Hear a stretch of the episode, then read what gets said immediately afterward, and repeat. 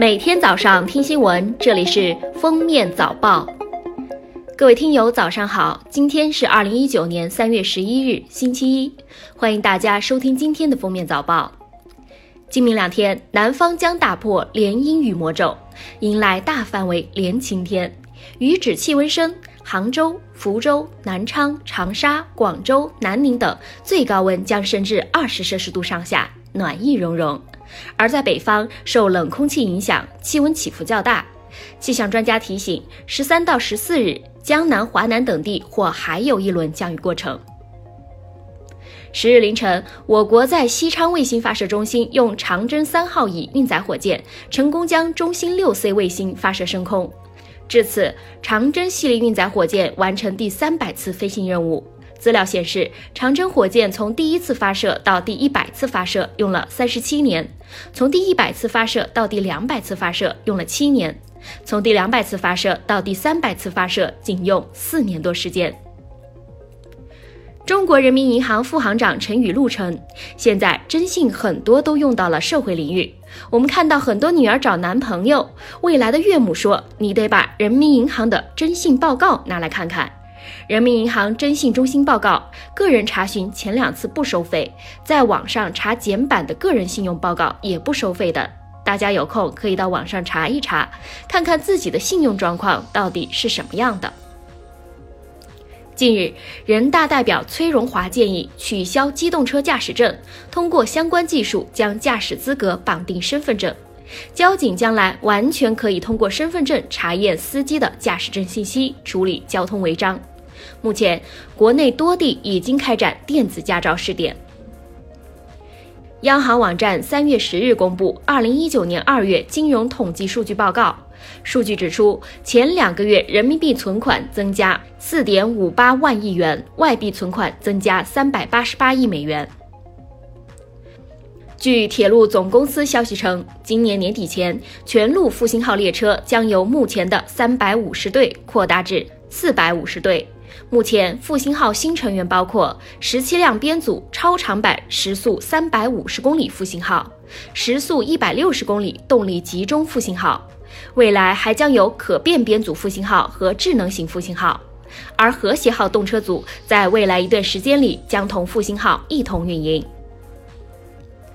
华住集团十日发布道歉信称，该集团旗下橘子水晶酒店微信号三月七日发表了推文。这届妇女不行，太浪了。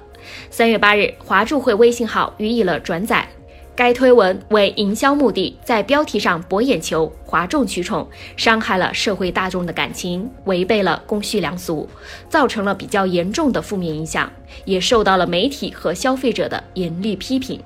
我们意识到所犯错误的严重性，深感自责，痛心反省，向社会大众真诚道歉。如今，随着电竞行业的迅速发展，电竞酒店火了。两到五台高配置电脑，可容纳多人休息的高低床是客房标配。这些电竞酒店大多布局在高校周边或热门商圈，主要客源系三十岁以下的年轻男性，成为中国青年社交新领地。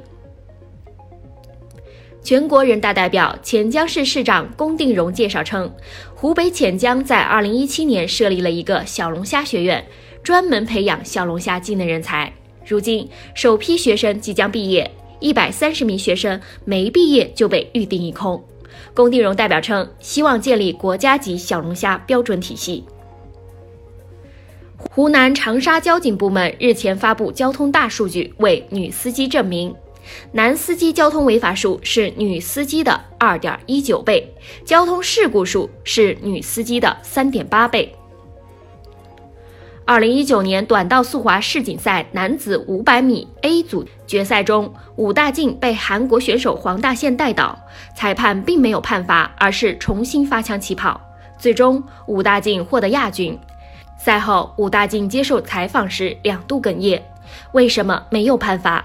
能不能让短道速滑的场地干净一点？南京的王先生好心借给朋友两万元，不料深陷朋友精心设计的套路贷，不但背债八百万元，还抵押了一套价值千万的房产。近日，警方破获这起重大的套路贷团伙诈骗案件，抓获十六名犯罪嫌疑人，涉案金额一百八十余万元。近日，一段视频走红网络。送宝宝上幼儿园后，一名爸爸给奶奶打电话报平安，突然控制不住，眼泪大爆发，哭了起来。旁边的妈妈看着，只能一边笑一边安慰。网友评论说：“等将来给孩子辅导作业时，还会再哭的。”